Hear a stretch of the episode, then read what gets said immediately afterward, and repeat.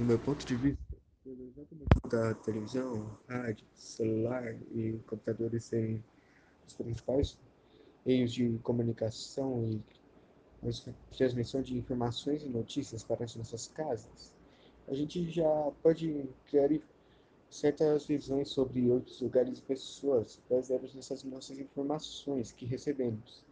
Aliás, a gente está raramente conseguindo controlar uh, diante dessas coisas que nos jazem.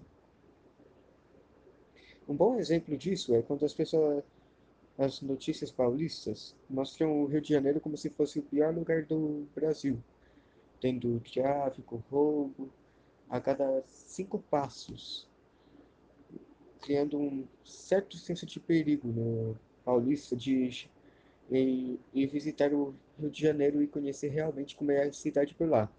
Porém, quanto a lá, ah, mesmo no noticiário, é quase a mesma coisa daqui, tirando o fato que eles não falam sobre os roubos e tráficos do mesmo jeito que a gente fala aqui em São Paulo.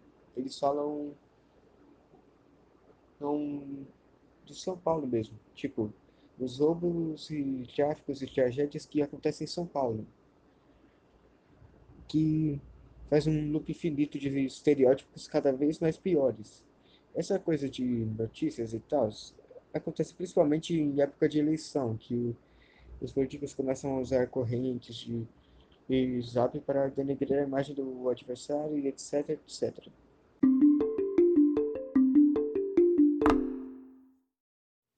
Ah, bom, eu acho que a mídia jornalística no geral causa uma influência sobre o nosso comportamento e nossas decisões.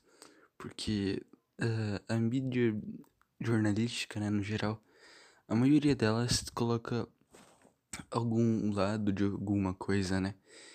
Por exemplo, política, essas coisas, ela sempre tem um jeito de generalizar para X ou Y. Então, ela pode causar muita influência no nosso comportamento muita influência na nossa opinião, no nosso ponto de vista e até nas nossas decisões de, fa de fazer alguma coisa, né? Às vezes a gente vê alguma coisa que alguma pessoa que se dá mal por fazer X coisa, a gente pode repensar sobre, né?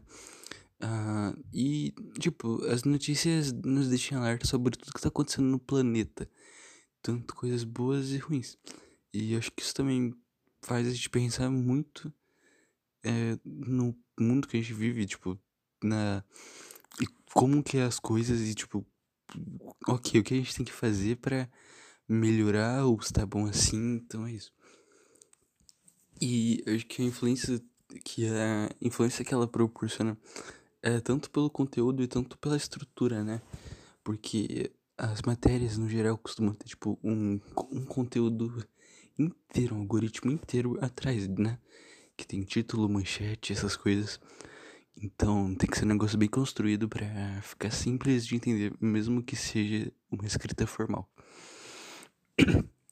E a internet mesmo tem uma influência enorme sobre a gente, porque antigamente a gente só acreditava no que estava na TV.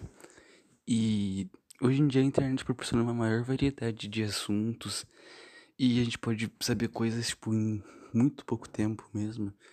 Então, isso é muito bom, porque mantém a gente mais informado mas também é um pouco ruim porque qualquer um pode espalhar notícias. Então, isso é complicado e a gente tem que tomar cuidado.